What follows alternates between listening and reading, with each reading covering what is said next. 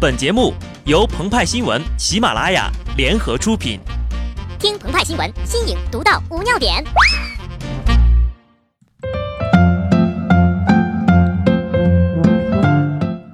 来来来，走一走，看一看了啊！买傅园慧送胡歌了啊！再加五十块，TFBOYS 打包带回家了啊！据媒体报道，近来呀，网上出现了公然倒卖明星航班信息的账号。声称可以通过购买明星的证件号码，从而查询到他的航班信息，从而有机会和明星零距离接触。如果呢，你们一开始没听我把新闻说完，估计呀，以为有明星加入到禁倒模的行列当中去了。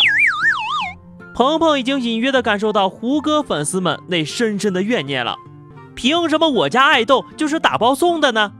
今天我们家老胡过生日啊，是不是想搞私情？根据一位微博卖家的报价了解到，明星私人信息的价格会根据名气的大小、受欢迎程度有所区分。最近呢，卖的比较火的就是奥运明星了。啊，感情这个违法倒卖还讲究供求关系、价值规律啊！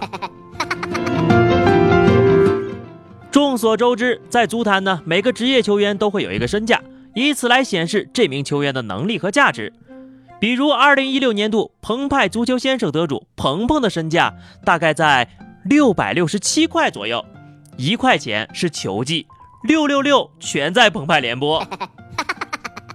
而现在文娱明星就这么被标上了价格，粉丝们有的忙了，白天打榜刷赞和别的爱豆的粉丝来撕，现在呢晚上还要去黑市给爱豆抬身价。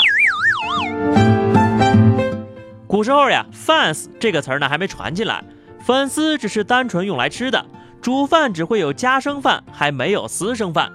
倒是《世说新语》记载，潘岳妙有姿容，好神情。玉林标注，安人至美，美行。老妪以果致之满车。这个呀，就是成语“治果盈车”的由来，意思呢就是说潘安这个男的很美，每次坐车出门呀。老女人们都会往他的车上扔满水果，放在今天哈，你扔个啥水果都不雅观呢，而且还可能砸到人，连动物园都不让你乱扔了，更别说心爱的偶像了。所以扔什么呢？扔钱呢？有时候呀，恨不得把自己也扔上去。此话怎讲呢？作为私生饭，有这么几个必备技能：接机追得上航班，抢票斗得过黄牛。送礼天天都是圣诞老人，这让人想起了中国古代著名私生饭魏万。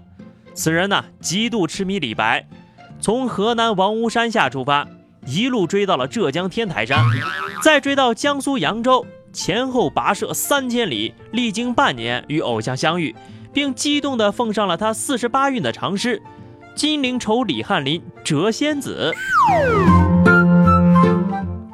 每一位明星的粉丝群体当中呀，或多或少都会有这样的粉丝，梦想着有一天能和偶像终成眷属。比如说，近来韩国歌手权志龙被爆出了恋情，对象呢就是日本迷妹小松菜奈。鹏鹏听过不少女粉丝说过这样一句话：“抗韩二十年，死在 BigBang。”派派就问了：“那么有没有复活良药呢？”有啊，多看看六六六的联播呀。消息一出，迷妹们全炸了，纷纷燃起了希望，觉得征服爱豆不是梦。但是筒子们，人家迷妹也不是一般的迷妹呀，十四岁就以模特的身份出道，现在呀已经活跃在演艺圈，获得过第三十八届日本电影学院奖最佳新演员奖。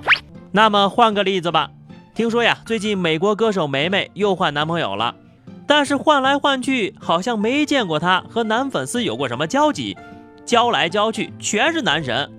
其中一个原因在于呀，人家有私人飞机，你压根儿买不着座儿。如今呢，粉丝们为了零距离接触明星，不惜购买明星的泄露信息。从某种程度上来说，这种畸形利益链的源头之一，正是来源于那些不理智的粉丝。不光是明星的身份信息被人泄露以谋取利益。有时候一些隐私更是无从保障，被公然曝光在众目睽睽之下。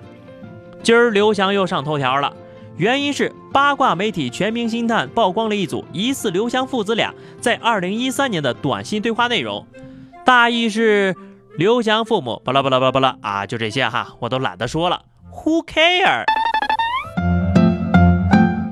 最后，鹏鹏和派派给大家示范一下如何理性追求爱豆，还是说李白哈？其实李白的粉丝呢，不光有魏万这种走哪儿追哪儿的，还有杜甫这样的同代诗人。穿越时空过来的还有李荣浩呢。李荣浩的李白大家都听过了，至于杜甫创作了什么给他的爱豆，看看最后一张节目配图你就知道了。好的，那么以上就是本期节目的全部内容，更多新鲜资讯敬请关注喜马拉雅澎湃新闻。下期节目我们再见，拜拜。